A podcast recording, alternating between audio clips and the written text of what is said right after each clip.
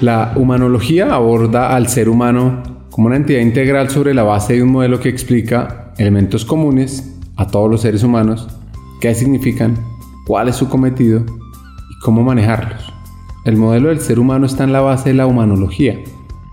Es este es el compendio de conocimiento y herramientas que permiten a la persona trabajar sobre cuatro elementos clave. La esencia personal, las creencias, la visión del mundo y la esfera personal. Nuestro invitado de hoy es mexicano de nacimiento y humanólogo por decisión. Hackers del Talento, más que un podcast, es una comunidad. Una comunidad que aprende a partir de las historias de CEOs, de líderes de talento humano, de influenciadores y pensadores, donde ellos nos comparten sus aprendizajes, sus historias de vida, para que juntos humanicemos las compañías en América Latina. Disfruten el episodio.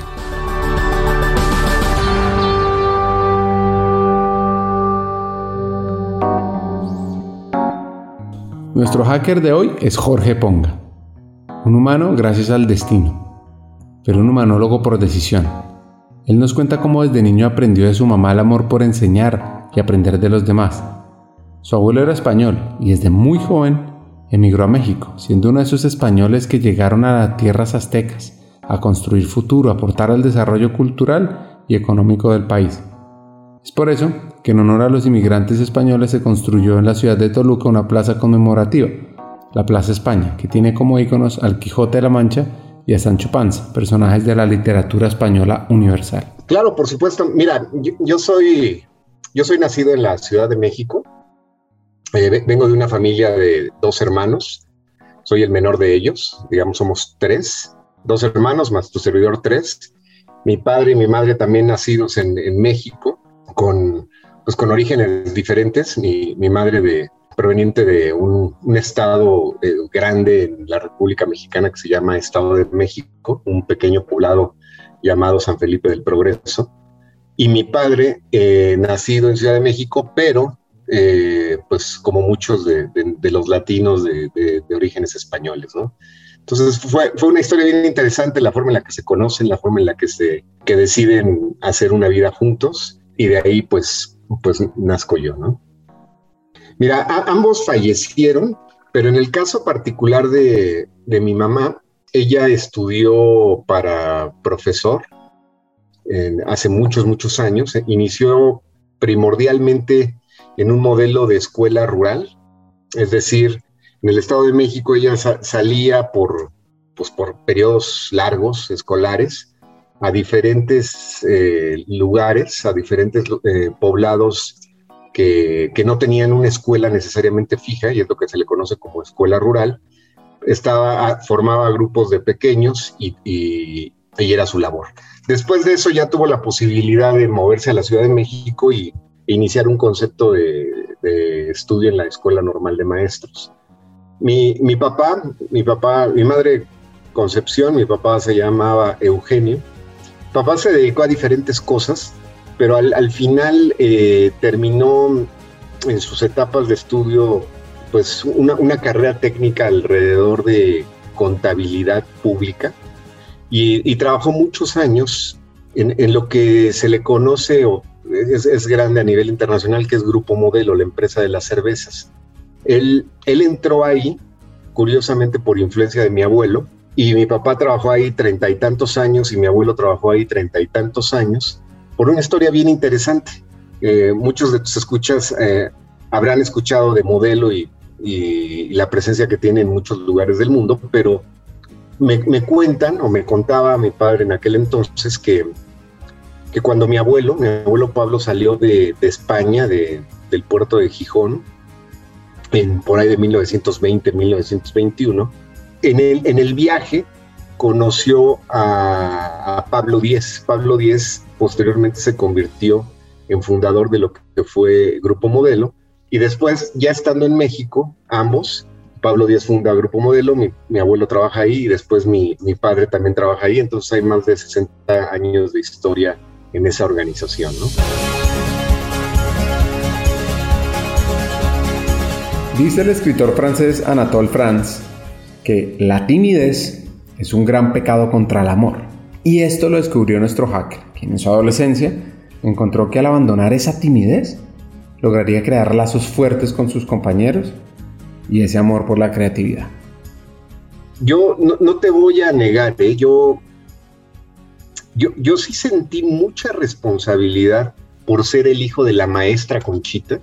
O sea, toda la primaria fue de mucha responsabilidad para mí porque es, es Jorge el hijo de la maestra Conchita y él y Jorge no puede fallar, Jorge tiene que sacar dieces, o sea, en lo personal sentí mucha presión en ese sentido y lo, lo veo a la distancia. Y dos, eh, probablemente no tenía ni físicamente ni, ni, ni, el nivel de maduración para convivir con chicos de uno o dos años de edad más grandes. Entonces, había un proceso de lo que ahora podría ser bullying. ¿eh? Te voy a ser bien honesto. Eh, y si no había un bullying tal cual, yo, me sentía como, como muy tímido, que, fue un proceso que tuve que ir trabajando, e ir, venciendo esa timidez, pero lo, lo, lo empecé a concientizar ya mucho más en la secundaria y mucho más en la preparatoria, el equivalente al high school aquí en México. Eh, lo, empecé, lo empecé a concientizar más y en ese momento ya que lo concienticé, las relaciones con mis compañeros de escuela fueron mucho más fluidas, pero pero creo que en la primaria me costó trabajo, ¿eh? te, voy a ser bien, bien honesto. O sea, creo que sí es un, un, un la edad y, y, pesa, pesa en, en, esa etapa escolar. Creo que desde mi perspectiva, cuando lo veo a la distancia y, y veo incluso los modelos educativos, olvidémonos de, de, esta circunstancia de estar uno o dos años adelantado, pero los modelos educativos, cuando menos en México se cargan mucho en la edad de los 6 a los 12 años a temas de contenido fuertes, a temas de matemáticas, a temas de historia, a temas de geografía, y creo que le falta un balance muy fuerte en solidificar aspectos deportivos, en solidificar aspectos de arte, en solidificar aspectos que, que potencialicen ciertos temas de más suaves, más de talento, más de, innovación, más de creación en los chicos. Y, se les empieza a exigir mucho a nivel de calificaciones más que de sal y explora, ¿no? Eh, potencializa tu cerebro. Entonces, para, para, mí no fue sencillo. O sea, yo, yo te diría que hasta la, hasta la adolescencia sentí que me establecí y ya el factor edad no, no fue un diferenciador fuerte, ¿no? Pero tenemos que hacerlo porque hay otra etapa también que pienso que es importante, donde en mi caso a los, a los 16 años yo estaba ingresando a la universidad. Entonces, siento que es una etapa muy joven como para definir la carrera que quieres estudiar. Y, eso también es un tema fuerte porque es a lo que te vas a dedicar toda tu vida.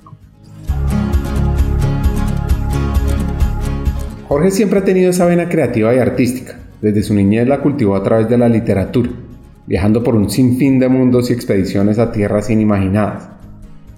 Un poco me recuerda a Julio Verne, que decía que cualquier cosa que un hombre puede imaginar, otro hombre la puede hacer realidad. Yo me recuerdo una infancia de mucho dibujo, me, encantaba dibujar. De hecho, es, es una actividad que, que, lo reviso a la distancia y, y, y me, me, podía pasar horas en una mesa en, dibujando. Eh, y, y, fíjate, curiosamente, mi, mi, mi madre murió hace tres, cuatro años más o menos, más bien cuatro. Recuerdo que al estar recopilando, pues, to todas sus notas, todos sus cajones, yo me encontré todavía con muchos dibujos míos que ella amablemente guardó, dibujos de hace 45 años, yo calculo. Entonces, son, son momentos importantes. Me, me gustaba mucho dibujar. Eh, descubrí mucho la pasión por leer por ahí de la adolescencia. Me, pareció como, como brutal poder hojear un libro y meterte en una historia de Emilio Salgari, poder eh, estar en la isla con Robinson Crusoe o ojear las, las, historias que se le ocurrían a Julio Verne. Para mí eran entretenidas, ¿no? En ese momento. Lo veo a la distancia y digo, wow, estos tipos sí realmente que eran visionarios, ¿no? Porque de una forma muy sencilla te permitían a, la, a, los lectores adentrarse en cosas que, pues que en su momento han de haber sido totalmente irreales y fantasiosas, pero que muchas de ellas se llegaron a, a convertir en realidad. Una, una, pasión también muy importante por los automóviles. O sea, yo, recuerdo que yo dibujaba mucho perfiles de automóviles y, a la larga eh, los autos se han convertido en, algo importante. Si bien no estudié ningún tema relacionado con ingeniería, me, ha, gustado mucho entender cómo, se define la estética de un vehículo, capturar una imagen de un auto en una fotografía, entender sus capacidades técnicas y, hacer colecciones de carritos, eh, pues, pues nada pretencioso, no de carritos reales, ¿no? sino de esos cochecitos chiquitos tipo Matchbox, tipo Hot Wheels. Así que este humanólogo empieza su vida laboral muy temprano, en una agencia de medios. Aquí fue testigo del terremoto que sacudió la capital mexicana, un 19 de septiembre de 1985. En la Ciudad de México, a las 7 horas y 19 minutos, se registra un terremoto de 8.1 grados en la escala de Richter. Dura 90 segundos y provoca una de las peores catástrofes en la historia de ese país. Yo afortunadamente nunca tuve un, un tema de, de, falta de apoyo económico para estudios, para, para desarrollarme, pero pues si bien éramos una familia típica de clase media en México, ¿no? Eh, no, no, tenía, yo sentía que me hacía falta un poco más de ingresos personales para, pues, para poderme comprar los tenis de moda o los jeans de moda. No, no, no, no tenía esas marcas, no tenía los tenis Nike, no tenía los tenis Adidas. Entonces dije, bueno, a ver, ¿cómo lo voy a lograr? No lo voy a lograr pidiéndoselo a mi, a mi papá, ¿no? Entonces, un día se me ocurrió intentar conseguir trabajo. Estoy hablando cuando yo tenía 15 años, 1984-85. 84 más o menos. Yo iría en segundo de preparatoria. Entonces, en, alguna conversación de esas con amigos de mi hermano, resulta que alguien me dice, oye, yo te puedo, yo te puedo ayudar a hacer, a conseguir algún trabajo como de tiempo parcial. y me conecté con un amigo de mi hermano que había estudiado periodismo, que había estudiado comunicación en México. Y en, ese camino, él tenía una pequeña agencia de comunicación donde él escribía, donde él dibujaba, donde él pintaba, donde había libros por todos lados, había libros en inglés, en español, en francés. O sea, era un tipo con un alto nivel de creatividad. Él, se llama Raúl Araiza y lo aprecio mucho. Me dice, pues vente conmigo y haces de todo. Yo necesito un ayudante. Yo necesito un auxiliar que me, que me permita tener una extensión de trabajo, a veces de mensajero, a veces de lo que sea. Entonces me pasé, pues yo diría que como un año, año y medio, trabajando en ese mundo, ¿no? Donde de repente veía que, que Raúl escribía poesía o de repente escribía un suplemento dominical para, para algún periódico, etcétera, ¿no? Entonces ahí pasé esa etapa. Y en esa etapa yo estaba convencido de que iba a estudiar periodismo, de que iba a estudiar comunicación en la Universidad Nacional Autónoma de México. Yo, yo ya estaba estudiando la, pues digamos, la preparatoria. Y, recuerdo, recuerdo que llegó el momento donde los papeles para, para llenar tu forma eh, estaban en mis manos, ¿no? Y yo tenía que decidir qué carrera. Claramente yo pensé que iba a poner periodismo, pero en ese momento, no sé, algo pasó en mi mente que dije, probablemente como, como carrera de periodista se me van a cerrar algunas puertas, no va a ser tan fácil poderme desarrollar y probablemente necesito tener algo más genérico, un modelo que sea como más abierto. Y en ese momento decidí estudiar administración de empresas. Eh, lo decidí me inscribo en Administración de Empresas en, la Facultad de Contaduría y Administración de la UNAM.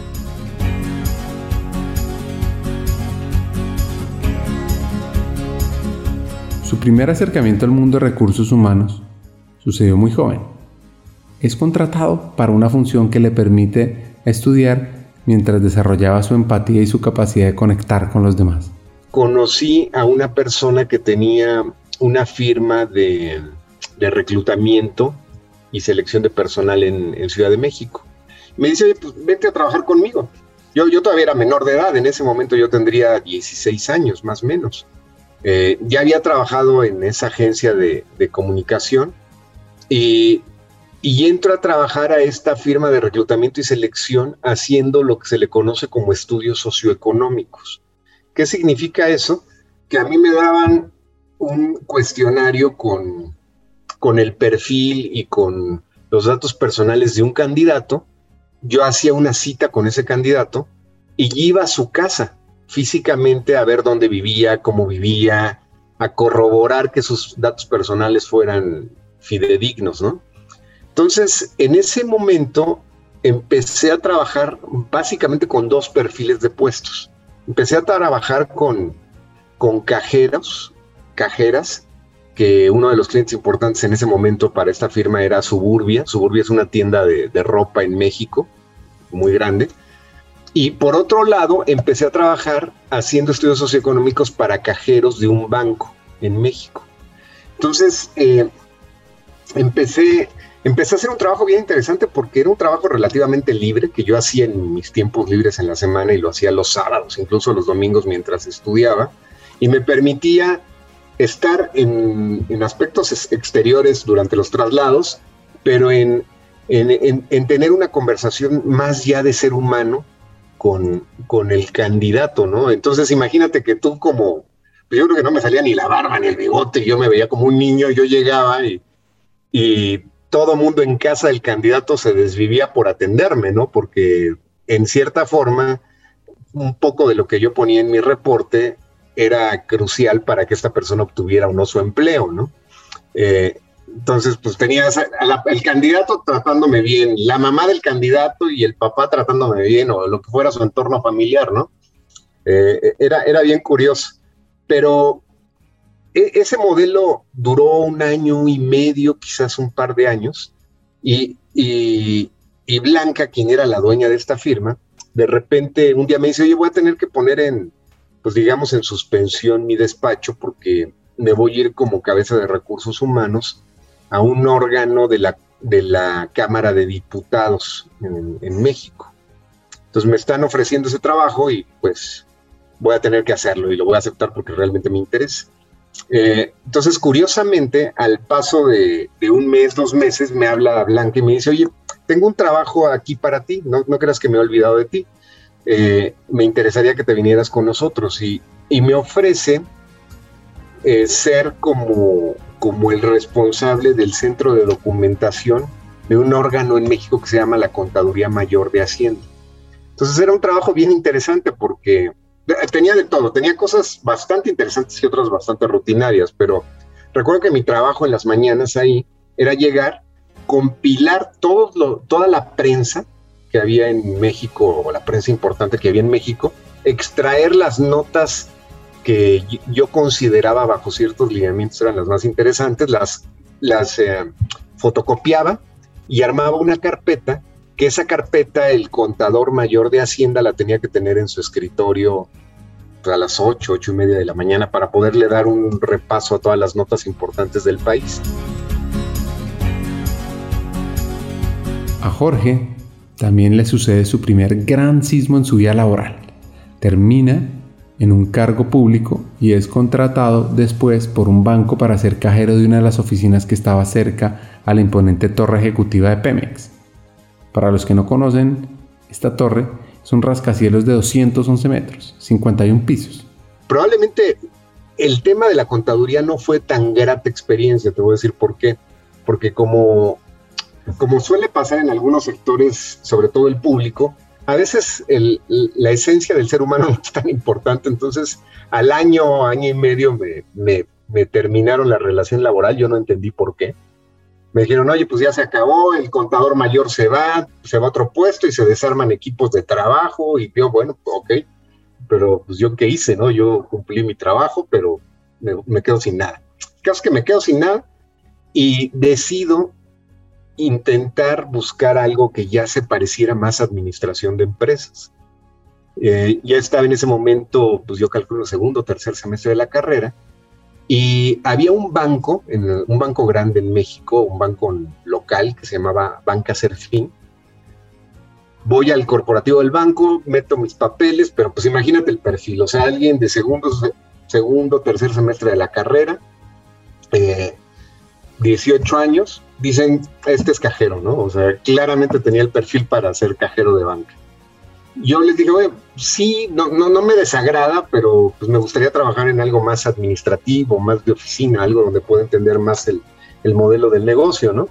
No, está bien, quédate un par de meses, dos, tres meses en, en sucursal y de ahí veremos qué pasa.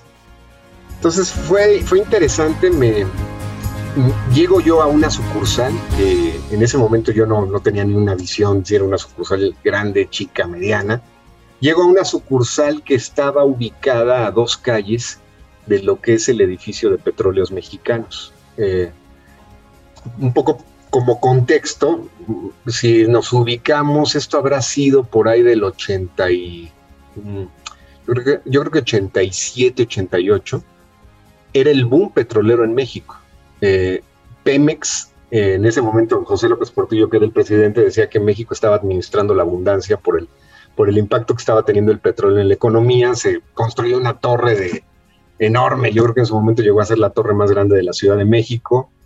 Y esta sucursal atendía a petróleos mexicanos. Entonces era un movimiento brutal, ¿no? Lo que, lo que se tenía eh, con, con empleados y con directivos. Entonces yo, yo empecé como cajero. Yo te puedo decir, Ricardo, que fue una de las etapas más bonitas de mi vida.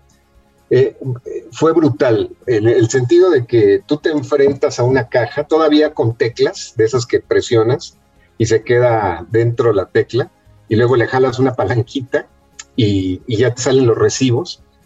Eh, eh, era fabuloso, era fabuloso en el sentido de que te enfrentas a una fila donde todavía no existían modelos de estrategia y operaciones que dijeran, va a haber una fila única, esta es fila de empresas y esta es fila de, de cuentavientes particulares. No, o sea, podía tener a la señora que llegaba con un cheque de 20 centavos y luego atrás tenía al, mensajero de una empresa que traía 70 movimientos, y luego tenía una señora que traía una bolsa con un pollo crudo, o sea, no había una unifila. Entonces, si tú de repente requerías ir al sanitario, tenías que decirle a la gente, denme cinco minutos y había gente que te reclamaba porque ibas al baño o lo que sea. Está fabuloso.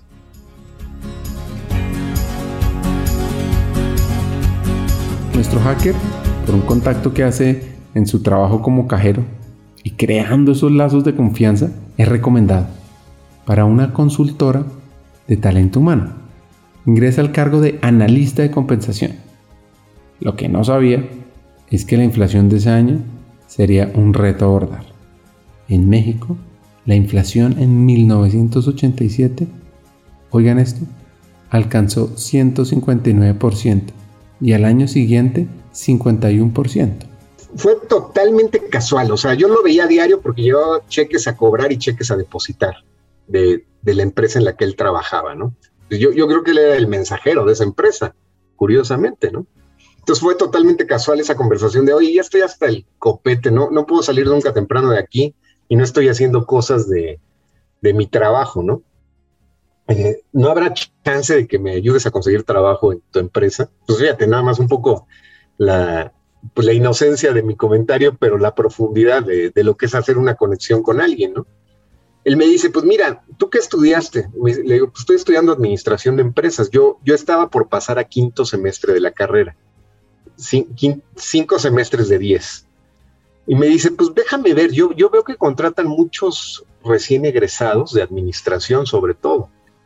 Déjame ver. Y un día llega y me dice, oye, pues mira, aquí hay el teléfono de, de Lilian Uriegas, que es la gerente de recursos humanos. Ya le platiqué de ti, pues échale una llamada. Bueno, fabuloso.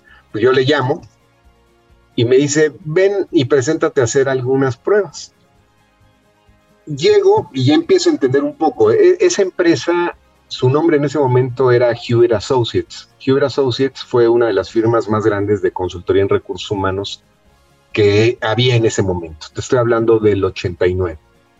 Me, dicen, ¿qué estás haciendo? Le platico y ya le digo, ¿y ustedes qué hacen? Y me dicen, mira, nosotros damos consultoría en recursos humanos con mucha profundidad, sobre todo en temas de remuneración, en temas de compensación. Y estamos buscando un puesto que se llama analista de compensación. Yo no entendía que era un analista de compensación, ¿no? Eh, pues hago las pruebas y me dicen, estás contratado. Eh, y yo, perfecto. me instalo en mi día uno en Hewitt como analista de compensación y para mí era como un sueño porque ya tenía un lugar fijo, tenía un escritorio, tenía una computadora, tenía un teléfono, este, pues yo me sentía como realizado. Y, de ahí se inició una historia pues muy bonita con Hewitt que, que duró más o menos en diferentes etapas 14 años, ¿no? Eh, y bueno, llego, empiezo a entender el modelo y Hewitt Associates, eh, en ese momento yo seguía siendo un, estudiante universitario con sueños, con, mucha energía, con muchas cosas por, por querer desarrollar. Y, me doy cuenta que en Hewitt, pues bueno, el objetivo era el siguiente. Eh, uno de los principales productos era, estamos hablando de 1989, yo entré a Hewitt. Eh, en México y seguramente en muchos países de Latinoamérica y del mundo era una época de alta inflación. Cuando menos en México llegabas a tener inflaciones del 120, 140% anuales. ¿Qué significa esto en materia de capital humano? Que cuando tú tienes inflaciones de este nivel, lo que empieza a suceder es que tienes que tener una estrategia de aumentos contingente probablemente ya no es un aumento el que tú le tienes que dar a, tus colaboradores una vez al año, ni dos, probablemente tienes que estar otorgando aumentos cada dos meses o cada tres meses para, se hace una carrera de competitividad de sueldo contra la inflación. Entonces, eso te llevaba a establecer ciertos modelos de encuestas de compensación, donde tenías que tener información muy actualizada, o sea, había encuestas de compensación que se desarrollaban incluso cada tres meses para tratar de tener el pulso del mercado y podérselo ofrecer a tus clientes. Y, y clientes, obviamente, empresas multinacionales.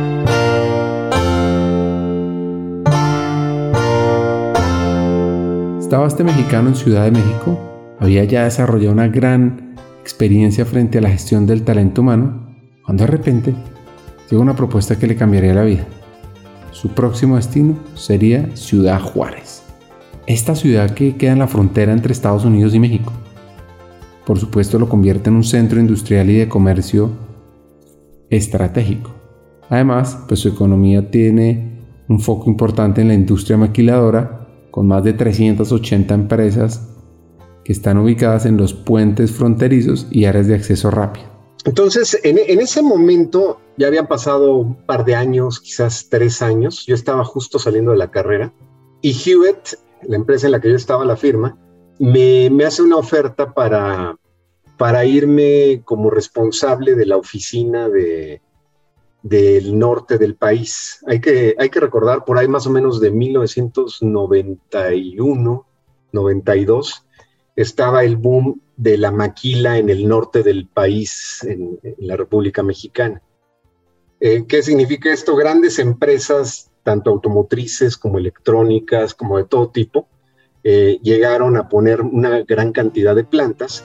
Entonces, para Hewitt fue muy atractivo tener una representación allá que conectara lo que era México con, con su operación de Estados Unidos. Entonces, pues yo, yo siendo muy joven, era, una, curiosamente era una práctica para, para Hewitt que estaba perdiendo dinero.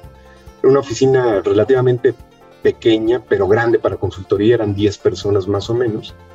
Y me dicen, ok, pues mira, así me lo dijeron, ¿eh? curiosamente. Recuerdo esa conversación con mi jefe. Estábamos pensando en cerrar esta oficina porque no nos, no nos ha dejado buen margen en los últimos dos años y hemos tenido muchos problemas, pero también decidimos que era bueno tenerla y que podía ser una buena oportunidad para desarrollar gente. Entonces, la, la buena noticia es que te vamos a dar una promoción, te haces cargo del norte del país. La mala noticia es que vas a tener que llegar y, reducir la mitad del tamaño de la empresa en cuanto a salida de personal y pues en un año empezar a, cambiar el rumbo de la curva en, los números, ¿no? Entonces, pues ahí voy, yo, yo no conocía ni Ciudad Juárez, eh, que era la, locación que me, me, dieron. Eh, yo un chavo joven, yo, yo creo que habré tenido en ese momento 22, 23 años, llego a Ciudad Juárez este, con... Me, parecía un poco dramático porque incluso llegué en, en invierno, menos 5 grados, este, nevando, yo nunca había visto la nieve en mi vida. Fue, fue complejo, pero fue muy interesante. Fue un modelo donde durante año y medio más o menos yo, eh, junto con el equipo, pudimos como, como darle la vuelta al negocio. Eh, obviamente nos fuimos a la mitad de gastos, porque pues operamos con un equipo como de cinco o seis personas en lugar de las 10 que teníamos pero le dimos, era, para mí era muy interesante porque era un, poco, mi, mi, mes era una semana en Ciudad Juárez, otra semana atendiendo clientes en Chihuahua, que era, es la capital del estado, otra semana en Monterrey, que es uno de los lugares más, más emblemáticos del país, y otra semana en Ciudad de México. Venía a tocar base a, pues, al corporativo, y así me pasaba mes con mes, ¿no? Entonces fue bien interesante. Llegó un punto llegó un punto, Ricardo, en donde un, día platicando con mis colegas de México me dicen, oye, esto no está jalando, o sea, Hewitt en general está perdiendo mucho dinero en México y en diferentes lugares del mundo. En ese entonces, yo, recuerdo los números, los tengo muy frescos. Eh, en México facturaba el equivalente a un millón de dólares, que para una firma de consultoría no es menor. Eh, asumiendo que ubicándonos en 1992, donde muchas empresas de esta naturaleza no, no habían sido tan transnacionales como lo son ahora. Hackers del Talento busca humanizar las compañías, compartir experiencias y mejorar la realidad laboral en Hispanoamérica. Necesitamos de una comunidad, porque solos imposible. Así que tu apoyo es fundamental. ¿Cómo? Compartiendo nuestros episodios por WhatsApp, por las redes sociales, suscribiéndote a nuestras plataformas y comentando. Ya hay varios que se han montado en esta comunidad. Gracias a Crip Bogotá por tu apoyo y cerramos esta pausa. Continuemos con el episodio.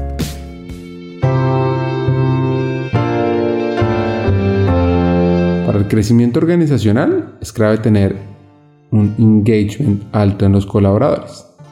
Jorge lo tiene muy claro y lo vio con su equipo, hasta el punto que lograron hacer crecer la valorización de la organización. Este ejemplo me recuerda a la frase del diseñador estadounidense Paul Marciano, que dice, los empleados comprometidos están en un juego por amor al juego, creen en la causa de la organización. Y empieza una carrera bien interesante donde en esta firma, más o menos de, los, de las 60 personas que estábamos, eh, más o menos 30, si no mal recuerdo, aceptaron tomar su liquidación y meterla como capital de trabajo para ser parte de la sociedad.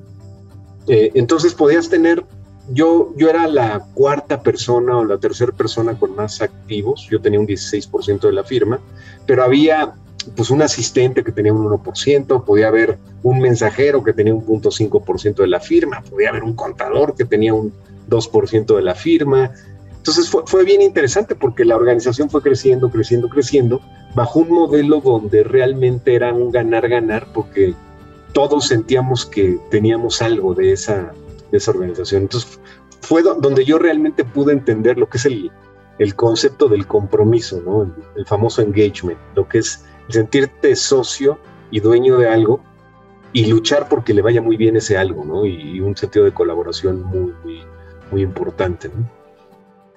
pasa esto eh, y hay una relación muy, muy estrecha con Hewitt en Estados Unidos. Eh, al cabo de ocho años, siete años más o menos, eh, Hewitt se voltea con nosotros en México. En aquel entonces era, la firma se llamaba Hewitt Intergama. Se, se, voltea con nosotros y nos dice, oye, estamos cambiando, ya, ya te estoy hablando de 1998 más o menos. 1997, ya, las, ya muchas firmas, muchas empresas empezaban a consolidar como modelos más globales, ya no tan internacionales, sino ya con políticas más globales. Y Hewitt nos dice, oye, yo quisiera retomar el 100% de las acciones de México, no solo de México, sino estoy iniciando este, este proceso en, en otros países. Y al momento de hacerlo así, le decimos, ok, pues perfecto, pues tú tienes los estados financieros, eh, haznos una oferta por el 60% de las acciones que no tienes. No, nos hace una oferta en ese momento de lo que era valor en libros. Eh, para una firma de servicios, una firma de consultoría, valor en libros no necesariamente es lo que se entiende como un valor real, porque al final del día no tienes activos, tus activos son intelectuales, son, es tu gente y es un poco el valor de la marca. Eh, decimos, oye, pues no, no, estamos de acuerdo porque normalmente valor en libros representa mucho menos de lo que una firma de estas vale. No, pero no puedo pagar más. Le decimos, bueno, si tú crees que es justo valor en libros, pues yo te compro tu 40%. Y, y, terminamos en ese momento los socios de México comprando el 40% de valor de Hewitt. Y se hace como un paradigma bien interesante porque yo mucho de lo que aprendí en mi labor de consultoría fue gracias a, Hewitt y en base a las metodologías que me mostraron y me enseñaron en Estados Unidos. Pero en ese momento se hace una dicotomía en el sentido de, oye Jorge, ¿con quién te vas a ir? ¿Te quedas con Intergama, que es quien te dio la oportunidad de ser socio de una empresa? ¿O te vas con Hewitt, quien, pues, quien tiene, es un gigante internacional y tiene un potencial brutal? te vas con papá o con mamá después de un divorcio. Eh, decido quedarme con Intergama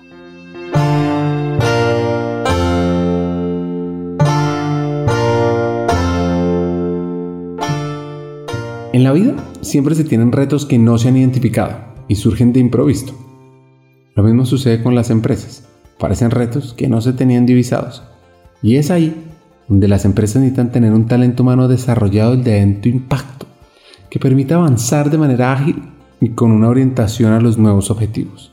Sí, en ese momento, yo digo, para mí ya, ya no, yo, yo estaba en mis 31, 32 años me daba cuenta del, potencial brutal que tiene el capital humano en las empresas, del valor que tiene y de, de los huecos que había. Entonces dije, este, esto es lo que, lo que yo quiero hacer en mi vida, ¿no?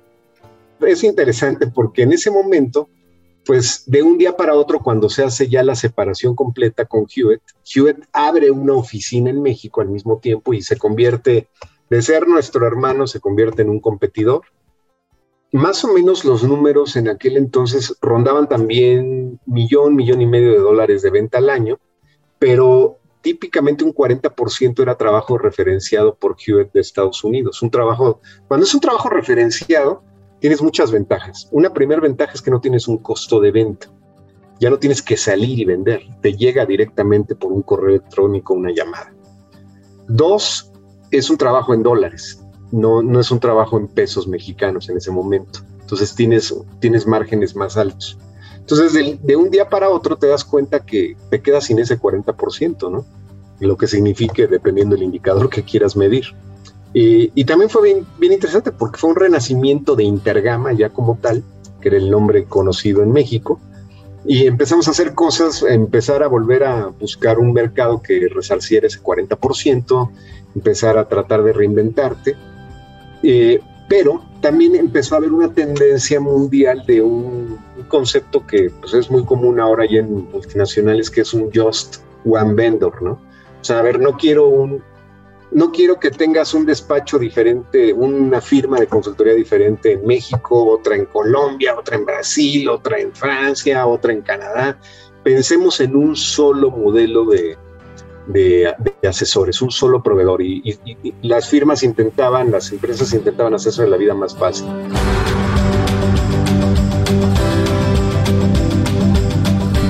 Siguiendo con la historia, después de un largo recorrido en la consultoría, ingresa a Citigroup, la mayor empresa de servicios financieros del mundo con sede en Nueva York. En el 2006 contaba con más de 265 mil empleados, 200 millones de usuarios, 16 mil oficinas, presencia en 140 países del mundo. Ya tenía un rol estratégico. Yo ya empezaba incluso a ser un hombre en México, porque para estar en consultoría necesitas tener un, un liderazgo de opinión. Yo ya tenía un liderazgo de opinión en materia de compensación sobre todo. Entonces sí, o sea, para mí fue una época de muchísimo aprendizaje, o sea, enfrentarte en, no sé, a una sesión con el director mundial de consultoría de, de Mercer, ¿no? Y platicarle qué es tu firma ubicada en México, de 50 personas que están buscando integrarse a una firma. Eh, o me pasó también con gente, obviamente no, íbamos, no iba solo, íbamos dos, tres personas a esas reuniones, ¿no? Eh, pero sí, o sea, fue, fue de mucho aprendizaje y creo que de un, gran reto profesional en esa, en esa etapa de mi vida. Eh, se, perfilan dos, dos, candidatos. Uno era Aon, AON, que es una firma de brokeraje, yo diría que es la firma más grande de brokeraje a nivel mundial, y se perfila Mercer para adquirir Intergama. Eh, quien se empieza a mover mucho más rápido y, con quien también en su momento hicimos como un clic adicional fue con Aon, porque Aon quería expandir su capacidad de brokeraje de seguros, complementarla con, con capacidades de consultoría en recursos humanos. Es, es, una forma muy, pues muy inteligente desde mi perspectiva de, de generar un, un valor agregado a tus servicios.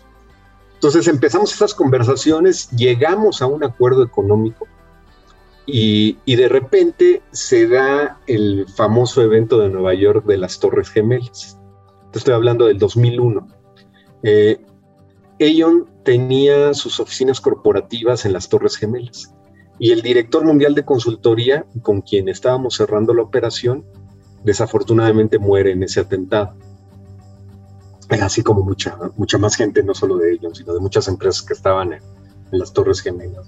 Entonces, esto retrasa la, la, inserción de Intergame en ello, pero no la detiene, no la, no la cancela.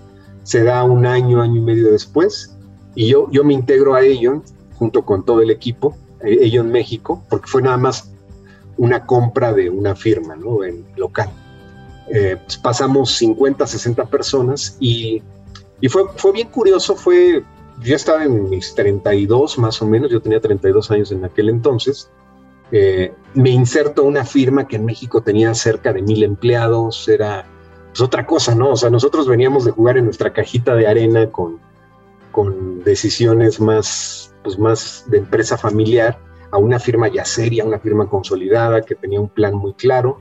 Fue también muy interesante ese aprendizaje para mí y y pues eh, pasó el tiempo, no, no demasiado, yo diría que estuve ahí más o menos en ese modelo como año y medio, pero yo para, ese entonces, o sea, yo ya llevaba en mi vida profesional como 13, 14 años de haberme dedicado a la consultoría, a pesar de ser joven, yo empecé muy joven, pues en quinto semestre, como ya lo comenté en esto, pero ya, ya tenía 13, 14 años haciendo consultoría, ¿no? Y desde mi perspectiva, yo sentía que había un hueco en mi, en, mi experiencia, que era nunca haber trabajado en una empresa que no fuera una firma de consultoría, sino en una empresa real que operara. Entonces, pasa como año y medio en, en, en en aquel momento, y curiosamente me empiezan a surgir dos o tres propuestas de, trabajo muy interesantes con firmas, empresas multinacionales. Pero como, todo como que se acomoda de repente, ¿no? Yo empecé a tener esos pensamientos y surgieron dos o tres propuestas, tuve conversaciones y, y me decidí por, por, una que me pareció como muy interesante, que era, eh, era Citi, Citibank en México, que en aquel momento el nombre era Banamex. Citi, dos, tres años atrás, acababa de comprar Banamex en México, un banco de más de 35 mil empleados. Y era una, una, una, muy buena amiga, gran colega y gran mentora de trabajo, se llama Nora Villafuerte. Ella llegó como directora de recursos humanos a, a Citi, a Citi Banamex México, y me dice, oye, tengo una posición que creo que podría ser interesante para ti. La posición era como director general de una de las filiales del grupo que se llama Planeación de Recursos Humanos SADCB. SADCB es Sociedad Anónima de Capital Variable. Y es, es un manpower del banco donde tienen a toda su fuerza de ventas.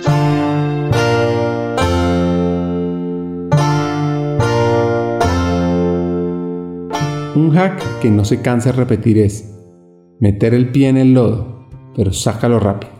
Debes aprender rápidamente de los errores prueba y error, ¿eh? O sea, claramente tratas de usar mucho el, apoyo de, amigos, de colegas que te, vayan guiando en ese camino de, entendimiento del rol y de planteamiento y consecución de objetivos, pero pues mucho es prueba y error, o sea, tienes que usar mucho tu sentido común, tienes que aplicar mucho lo que, lo que te ha funcionado en la vida y, y entrarle, ¿no? Y entrarle y, tratar de motivar equipos, tratar de desarrollar equipos de trabajo, tratar de, que cada uno de, las personas que trabajan contigo tengan el mismo entusiasmo y pues, pues meter el pie en el lodo, pero si lo metes, sácalo rápido, ¿no? Y, aprende de los errores. Creo que ese es uno de los, de los temas más, más importantes que yo te podría decir, ¿no? Pero, pero sí, no, no es un rol fácil, ¿eh? No es un rol fácil.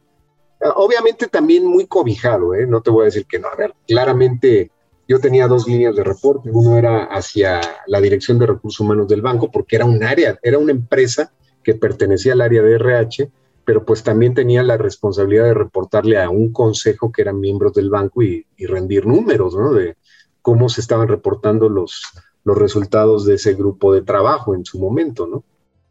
Eh, entonces sí, ¿no? No es un modelo sencillo, no es un modelo sencillo y retador. De ahí, eh, más o menos al año y medio, dos años, me invitan a, dejar esta posición y hacerme cargo de la dirección de compensación y beneficios del grupo financiero, que, que si bien ya era a nivel grupo financiero y era una posición también bien retadora, pues también tenía esa, e, ese atractivo, pero también perdía el hecho de yo, de alguna forma, de yo ser dueño de una operación. Pero bueno, yo, yo había dedicado mucho tiempo de mi vida a hacer compensación y beneficios y era parte de mi carrera en el grupo financiero, ¿no? Eh, entonces paso a ser director de compensación y beneficios en el banco, en donde yo te diría que habría como tres o cuatro grandes cosas que hacer. Uno es la administración de la compensación fija de 35 mil personas, que no, no es menor. O sea, cuando ya lo ves en números, son muchos, muchos millones de dólares al año. O sea, cuando digo mucho, estoy hablando de 300, 400 millones de dólares solo en pagos fijos. La parte de variable, todo el esquema de bonos del banco en su momento eran 130, 140 millones de dólares. El plan de pensiones, toda la parte de beneficios, que eran mucho, mucho dinero. Y por otro lado, todo el tema de servicio médico tenemos noticias este año. Vamos a sacar nuevas cohortes en la Academia Hackers del Talento. Este es un programa de formación que busca llevar al siguiente nivel a los futuros líderes de talento humano en América Latina. Los profesores son los mismos hackers. Los estudiantes son fuera de serie. El modelo educativo es increíble con múltiples recursos y acciones para humanizar las empresas y las personas. Si quieres saber más, escríbenos por LinkedIn en Banza, me buscas a mí, a Ricardo Pineda Vila, también en nuestra página web banza.co. Sigamos con el episodio.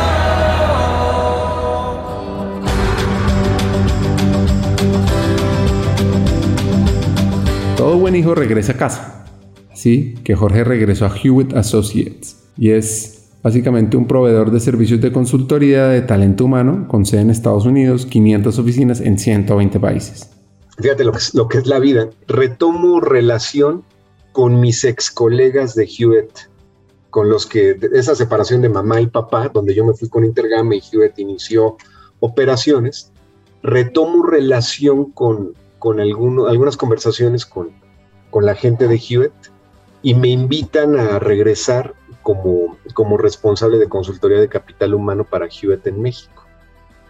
Eh, entonces lo, vi como una oportunidad bien interesante para hacer, para, para cerrar un ciclo en un lugar donde yo empecé como analista de compensación y hacerme cargo ya de la práctica de capital humano en México. Entonces, regreso en el 2006, 2007 a, Hewitt. Eh, estoy ahí tres años, la verdad ya una empresa bien consolidada. A ver, yo, yo siempre, te voy a ser bien honesto, siempre tuve la, la cosquilla de regresar a, consultoría. E, en ese momento tuve, tuve ciertos pensamientos cuando yo estaba en City. Yo dije, creo que una de las cosas que, que me gustan de, mi modelo profesional es estar en capital humano. O sea, eso, eso me quedaba claro en ese momento. Me, empezó a quedar claro también el entender los modelos financieros alrededor de temas de capital humano. O sea, todo al final se, reduce a un estado de resultados y a un balance. O sea, si, si no conectas con los números del negocio, estás perdido. Pero también me quedó claro que me gustaba, por muchas razones, estar en un área core de negocio. Y, por mucho que fuera un directivo de una empresa de 35 mil empleados, para ser bien honesto, recursos humanos no se veía como un área core el banco y no se ve todavía en muchas organizaciones como un área core. O sea, se ve el área de ventas, se ve el área de producción, depende en dónde estés, ¿no? Y, no digo que así tenga que ser, porque eso es un error. Pero cuando, cuando se me abre la posibilidad de regresar a, consultoría, mi, mi, primer pensamiento es, a ver, yo regreso a casa. Regreso a una casa diferente, porque en ese momento Hewitt había vivido un IPO, ya era una empresa pública, ya cotizaba en la bolsa, ya era una empresa completamente consolidada y yo me iba a hacer cargo de un negocio, de una línea de negocio clave de Hewitt, que era consultoría en capital humano.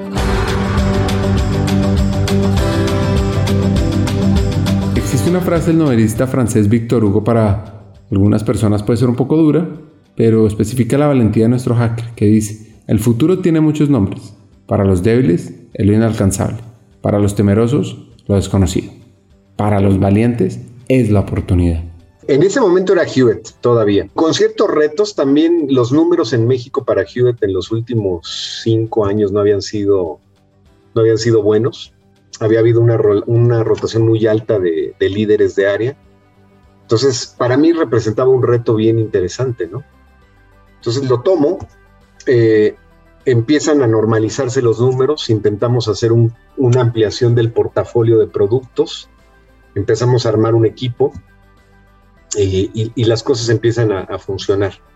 Eh, justo yo en, esa posición estuve tres años, más o menos, del 2006 al 2009, pero todo, todo lo que fue 2008, todo lo que fue 2008, yo empecé a tener conversaciones a través de un headhunter con, con Deloitte. Eh, Deloitte, pues sabemos que es la firma número uno de las Big Four que le llaman a nivel mundial, Deloitte estaba en una transición donde en México quería consolidar un área de capital humano. Entonces yo empiezo a tener conversaciones para entender el modelo y me ofrecen eh, desarrollar el área de consultoría de remuneración total, no de capital humano. Yo ya en Hewitt veía capital humano completo y me había dado cuenta, me había dado cuenta que la consultoría en compensación no era la de más margen y aparte era la de más competida. Entonces empecé a entrar en otras cosas, empecé a entrar en temas de talento, en temas de, de, engagement, en temas de great place to work, todas esas cosas que, que, podían posicionar a, capital humano como un modelo más estratégico ante el negocio. Y en el caso de Deloitte, decían, sí, te queremos todo eso, pero ya lo tenemos cubierto. Lo que necesitamos es un socio para que se haga cargo de remuneración total, que es lo que nos hace falta. Esas conversaciones llevaron mucho tiempo, o sea, de casi un año, te voy a ser bien honesto, porque yo no estaba muy seguro de, dejar algo más holístico por algo tan particular. Eh, al final del día me di cuenta, dije, a ver, es como yo juego en los Diablos Rojos de México sin menospreciar y me están ofreciendo una oportunidad en los Yankees, ¿no? O sea, no, no puedo no entrarle, ¿no? Lo tomo y mi primer reto era ese, era consolidar el área de remuneración total de Deloitte. Así que llega ahora Deloitte, y como él mismo lo afirma, una de las grandes empresas de la consultoría. Era la función de consultoría de capital humano con un, con un brazo.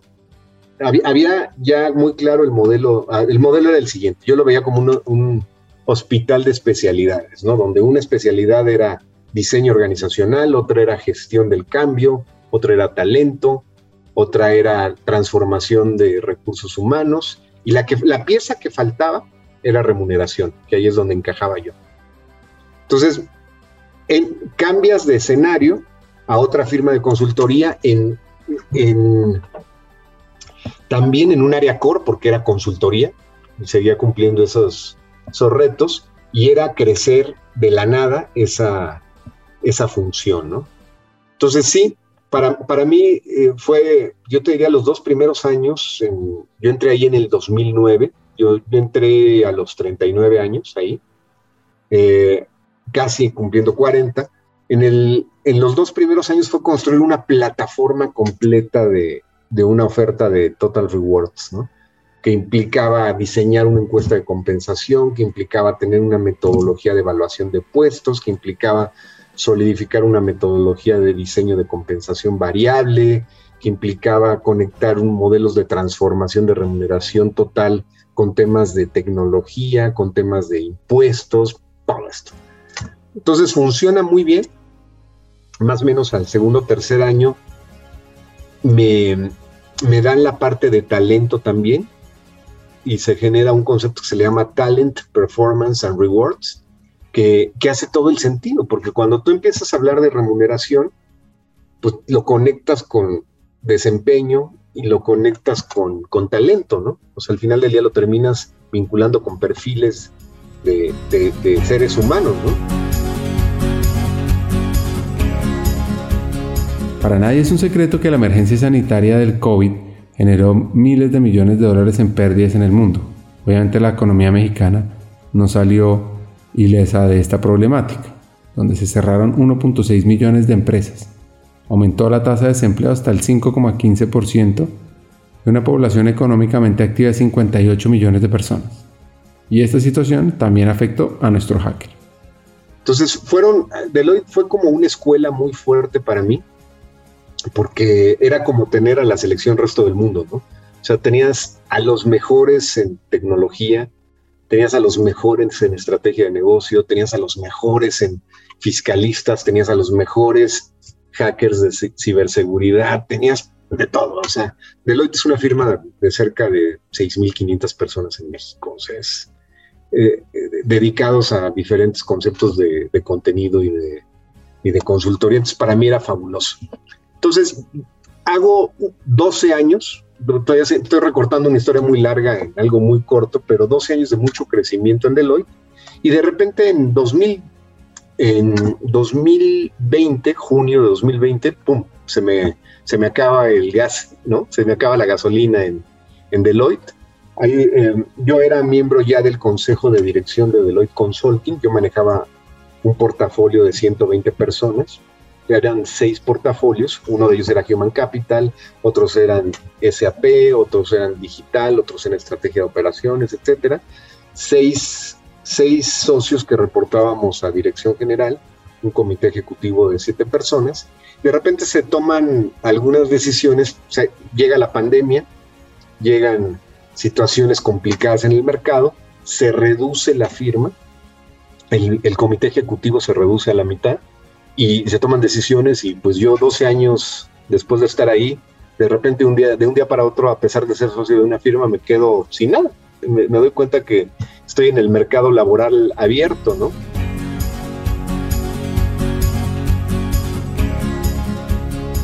Anoten este hack. Nunca abandonen lo que les apasiona. Siempre hay un camino que se debe abrir al final. Jorge vive las diferentes etapas del cambio. Y al final nace humanólogo la cual le apuesta al futuro del trabajo.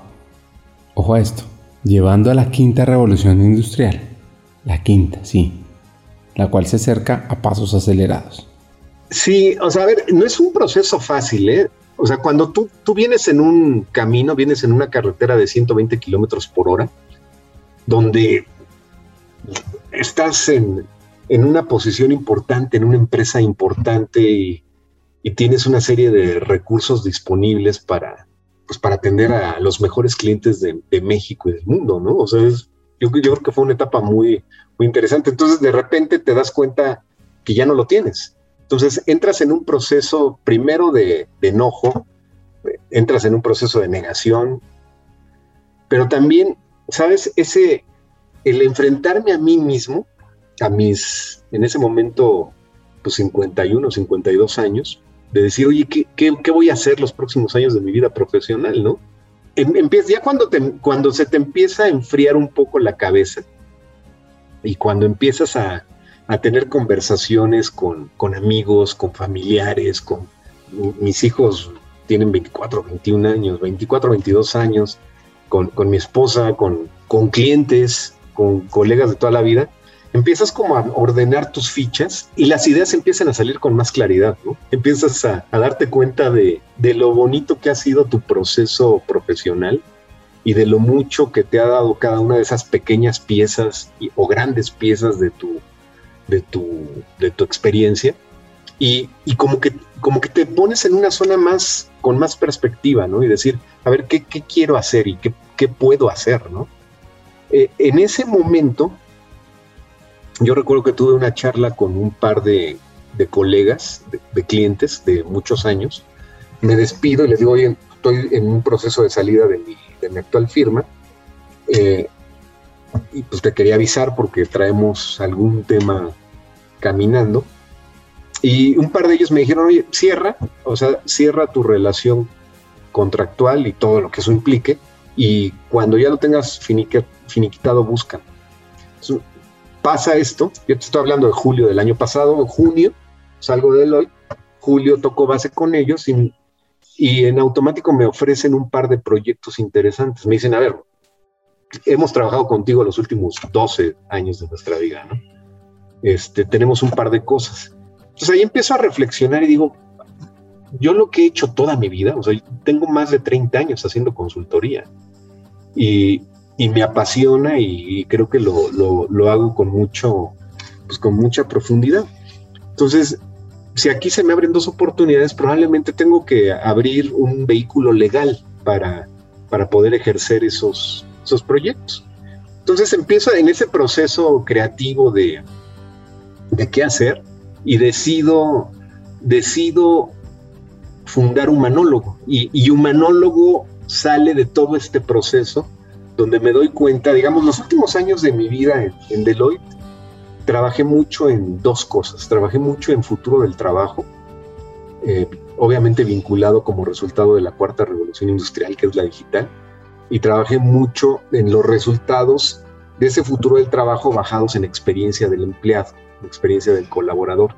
Entonces empecé a, empecé a ver todo esto y, veo cómo se acerca una quinta revolución industrial que es muy importante, que va a ser la, la revolución del ser humano. Y digo, mi firma tiene que llamarse humanólogo, ¿no?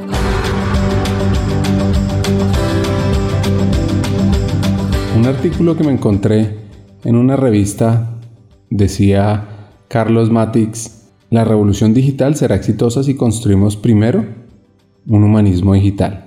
Cuando escucho las palabras de Jorge lo relaciono para desarrollar una transformación digital, donde hay que poner en el centro al ser humano. Pues mira, eh, encontré como que en, general el tema del tratamiento del ser humano en el mundo es, pues, es, es clave, es un tema nodal. Eh, estamos viviendo la revolución digital, lo que es una revolución donde el Internet de las Cosas es muy importante, donde tienes el Big Data, donde tienes eh, las, grandes fuentes de información y, mecanismos que te permiten convertir esta información en datos de valor. Pero siempre al centro hay un elemento que es clave y es el ser humano. Entonces, en este concepto, yo, yo decido iniciar una, una firma de consultoría alrededor del ser humano, una firma que, que sea capaz de, conectar diferentes conceptos alrededor de, la estrategia y los resultados esperados de un negocio. Es decir, cuál es el modelo de operación de un negocio, qué procesos están vinculados, qué tecnología está conectada, pero nuevamente el ser humano al centro. Entonces, de esa manera formo, formo Humanólogo Consulting, en donde al final lo que queremos es ayudar a organizaciones a poner al ser humano como la parte más, más importante del entorno. Jorge entiende que el ser humano es el motor clave de las organizaciones y talento humano debe tomarse el tiempo necesario para entender los intereses de cada uno, abordarlos, retarlos, desarrollarlos, encaminarlos, para que el resultado impacte el futuro individual como el organizacional. Yo he visto que muchas empresas, muchas organizaciones en su paso por, por la ejecución de negocios han, han encontrado que el generar una experiencia del cliente es clave en el sector en el que te encuentres y en el giro en el que te desempeñes. Y esta experiencia del cliente se ha venido constituyendo desde hace mucho tiempo, yo diría que unos 30 años alrededor de, generar segmentos de clientes en función al, sector de negocio en el que estés. Eso mismo pasa con el ser humano. El ser humano, aquel motor clave de las organizaciones, también tiene necesidades, también tiene un concepto donde tienes que segmentarlo y va más allá de, hablar de generaciones o va más allá de hablar de géneros, sino no es otra cosa más que grupos de personas, individuos con características individuales donde las organizaciones pues se tomen el tiempo de entender estos intereses, de convertir estos intereses en, en journey maps. ¿Qué significa esto? En, en, en una especie como de caminos donde en el momento o en el concepto en que tú hables, si hablas de reclutamiento, si hablas de selección, si hablas de desempeño, si hablas de remuneración, si hablas de promociones, si hablas de planes de carrera, se haga este recorrido, pero no desde la vista del área de capital humano ni de, la organización, sino desde la perspectiva del colaborador, del individuo, del ocupante, de sus intereses. Y ya de ahí, esos Journey Maps tendrán la posibilidad de ayudarte a identificar momentos de verdad para cada uno de los individuos. Ojo a esta frase, la revolución digital, más que alejarnos, debe acercarnos. Yo creo que el concepto de, tecnología de revolución digital lo que nos tiene que ayudar más que deshumanizarnos es acercarnos como seres humanos. O sea, si, si somos capaces de aprovechar esa tecnología en favor de los momentos cercanos entre dos individuos, eso va a ser fabuloso. Si podemos utilizar la tecnología para, para decir, oye, en lugar de que un elemento de mi organización se la pase haciendo actividades rutinarias y más bien se dedique a, a tener momentos más cercanos con, los, con sus mismos compañeros, con sus colaboradores, a tener un poco más de tiempo personal, a no tener que, dedicarle horas y horas en una semana en un trabajo que probablemente no sea retador o que nos permita no tener la calidad de vida que debiéramos. Yo, yo creo que ese es, eso es lo que desde mi perspectiva debiera de impulsarnos la tecnología, encontrar esos momentos de, de, de, valor en el ser humano, ¿no? En el individuo. Y, y sobre todo, pues que, que, los sistemas y que la tecnología trabajen en favor de, de, las organizaciones y de los humanos, ¿no? Ahora, no es fácil, no es fácil, es, un, es una transformación donde, pues donde se están reinventando algunas competencias, pero yo creo que las básicas, lo, lo que son los, los modelos que nos han hecho ser exitosos como individuos, como es colaboración, como es innovación, como es creatividad, como es un análisis y un pensamiento crítico. Esas son, son cosas que no, no, no van a cambiar, al contrario, se van a reinventar.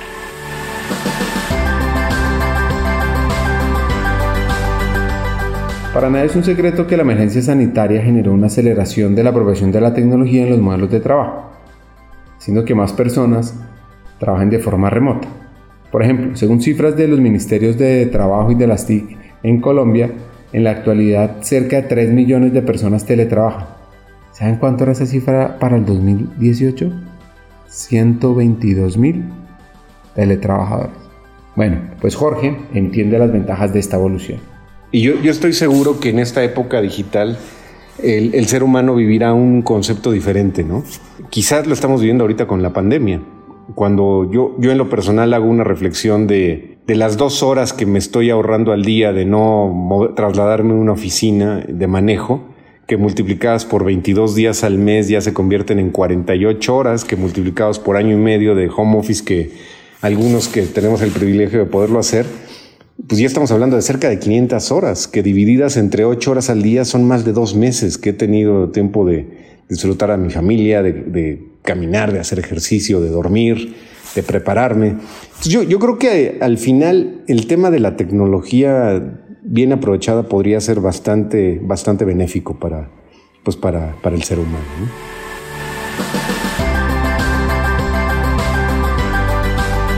Bueno, tienen la libreta, listos para escribir. Pues anoten este concepto de las tres W. Workforce, Work y Workplace. Fuerza laboral, trabajo y lugar de trabajo. Me parece que Jorge explica de una manera muy clara la transformación acelerada que estamos viviendo. Pues mira, yo, yo hablaría de, un concepto que, que, algunos pensadores le llaman las tres Ws por sus siglas en inglés, ¿no? Que es, uno es workforce, que traducción al español sería fuerzas de trabajo. O sea, yo creo que las fuerzas de trabajo están cambiando. Eh, hemos pasado del concepto de gig economy a un concepto de open talent economy. Es decir, no necesito ser necesariamente colaborador de nómina de tiempo completo de una organización, ¿no? Si yo tengo ciertos, ciertas habilidades o si el negocio en el cual esté trabajando tiene ciertas posibilidades, yo me puedo autoemplear con diferentes jugadores y eso me puede generar un modelo de vida laboral profesional interesante. Otra, que es work, que el trabajo en sí está cambiando. O sea, yo, yo, yo veo claramente que empieza a haber modelos híbridos en el sector de todo tipo del cual hablemos, donde empiezas a tener colaboradores que operan con formas de trabajo diferentes. Se habla de los supertrabajos y se habla de los, de los super. ¿Qué significa esto? Que son fuerzas laborales donde hay muchos, muchas generaciones inmersas, pero donde hay trabajos donde también se incorporan procesos automatizados de una forma brutal, que ya parecieran hasta imperceptibles en el día a día.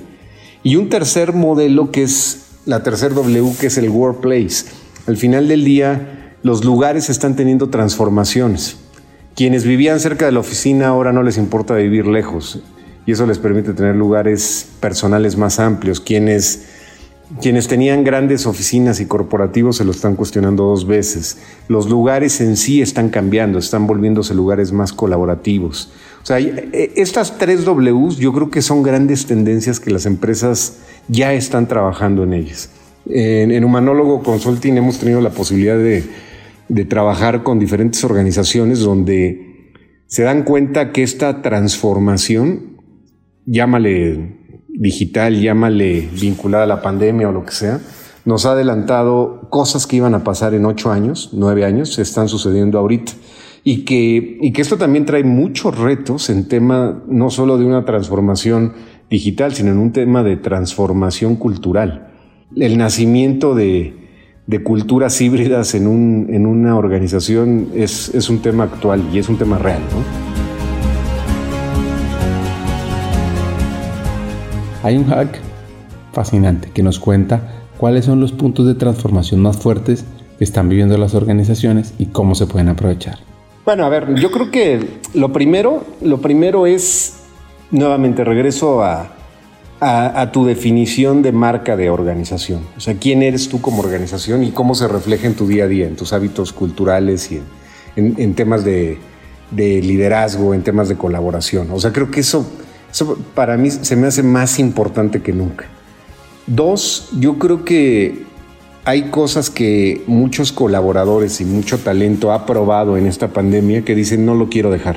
Eh, ¿Y eso qué significa? Son, son temas que atiendan los intereses personales de cada posible colaborador. O sea, ya, ya una oferta donde haya un pensamiento lateral alrededor de, dónde va a ser la oficina, cuántas veces a la semana tengo que ir o probablemente no tengo que ir, cómo va a ser la interacción con mis, con mis jefes, quiénes son mis clientes, cómo vamos a operar, la definición de objetivos, creo que eso es importantísimo. También creo que hay grandes momentos en donde el, hace más peso la retroalimentación que el objetivo en sí mismo, ¿no? en donde realmente tenga peso el potencial y el, y el, hacia dónde puede, pueden ir las carreras de, de cualquiera de los, de los posibles colaboradores. O sea, creo que ese es el tema donde las organizaciones ahorita están poniendo el acento. O sea, los números son clave. Eh, evidentemente yo no conozco ninguna organización que no tenga un apetito y déjame llamarle insaciable por crecer.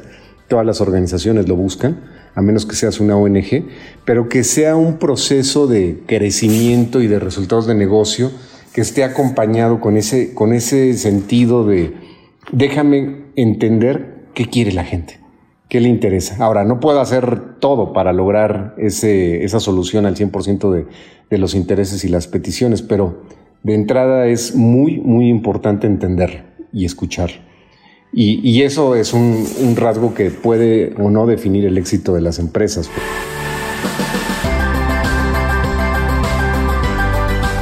Sigan anotando, porque es que, ojo a esto, talento humano debe tener los journey maps de los colaboradores definidos. Debe ser la torre de control de la cultura organizacional y sobre todo el desarrollador de los líderes para llegar a ese arquetipo que el negocio necesita. O sea, yo, a ver, yo creo que talento humano debe tener este, estos journey maps establecidos, debe de ser el, la torre de control de la cultura de la organización, debe de ser el, el catalizador de los, de, los comportamientos y de la definición de los arquetipos de los líderes que querramos tener.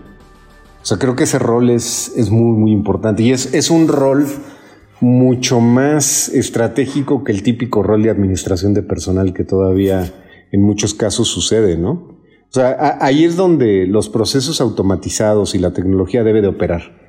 estos procesos automatizados me deben de quitar toda la operación o la mayor parte de, ese, de esa carga, me debe de quitar todo lo táctico y debe de dejar realmente el espacio suficiente para trabajar alrededor de lo que es estratégico, ¿no? Y, y lo estratégico son las personas.